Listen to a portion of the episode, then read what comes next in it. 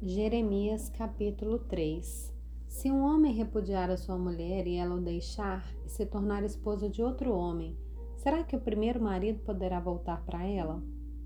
Não seria aquela terra totalmente contaminada por causa disso? Ora, você se prostituiu com muitos amantes e ainda assim quer voltar para mim, diz o Senhor. Levante os olhos aos lugares altos e veja. Onde você não se prostituiu, na beira dos caminhos você se assentava à espera deles, como o árabe se assenta no deserto. E assim você contaminou a terra com a sua prostituição e com a sua maldade. É por isso que não tem chovido, e a chuva fora de época não veio. Mas você tem a, a fronte de prostituta e não quer se envergonhar. Não é fato que agora mesmo você me invoca dizendo: meu pai, tu és meu amigo desde a minha mocidade. Conservarás para sempre a tua ira? Ou a reterás até o fim? Sim, isso é o que você diz, mas comete maldade até não poder mais. Nos dias do rei Josias, o Senhor me disse: Você viu o que fez a rebelde Israel? Foi a todos os montes altos, ficou embaixo de todas as árvores frondosas para entregar-se à prostituição. E depois de ter feito tudo isso, eu pensei que ela voltaria para mim, mas não voltou. E a sua traiçoeira irmã Judá viu isso. Quando, por causa de tudo isso, por ela ter cometido adultério, eu despedi a rebelde Israel e lhe dei carta de divórcio.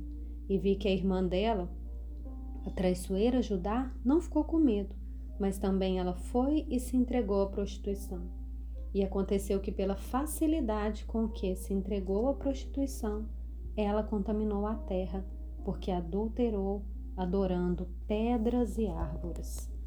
Apesar de tudo isso, a irmã dela, a traiçoeira Judá, não voltou para mim de todo o coração, mas fingidamente, diz o Senhor. O Senhor me disse: a rebelde Israel se mostrou mais justa do que a traiçoeira Judá. Vá, pois, e proclame essas palavras para o lado do norte, dizendo: Volte, ó rebelde Israel, diz o Senhor, e não farei cair a minha ira sobre você, porque eu sou compassivo, diz o Senhor, e não matarei para sempre, manterei para sempre a minha ira. Tão somente reconheça sua iniquidade. Reconheça que você transgrediu contra o Senhor seu Deus e que você se prostituiu com os estranhos debaixo de todas as árvores frondosas e não deu ouvidos à minha voz, diz o Senhor. Voltem para mim, ó filhos rebeldes, diz o Senhor, porque eu é que sou o esposo de vocês. Eu os tomarei, um de cada cidade, dois de cada família, e os levarei a Sião. Darei a vocês pastores segundo o meu coração, que os apacentem com conhecimento e com inteligência.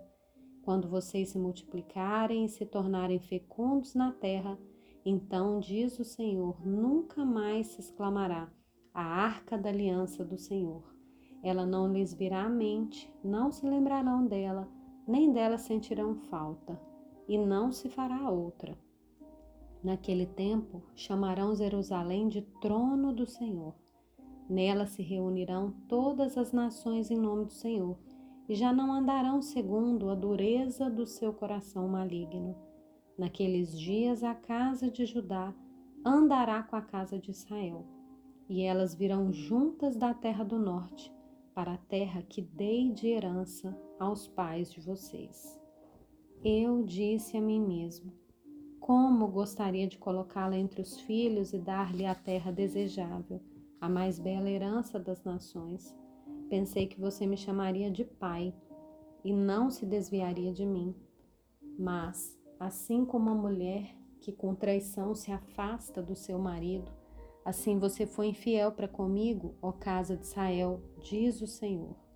Nos lugares altos se ouve uma voz o pranto e as súplicas dos filhos de Israel, porque eles perver perverteram o seu caminho e se esqueceram do Senhor seu Deus.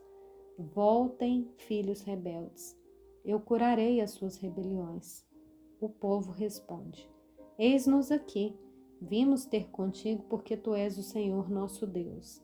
Na verdade, não passa de ilusão o que vem das colinas, o barulho que vem das montanhas. Na verdade, a salvação de Israel está no Senhor nosso Deus.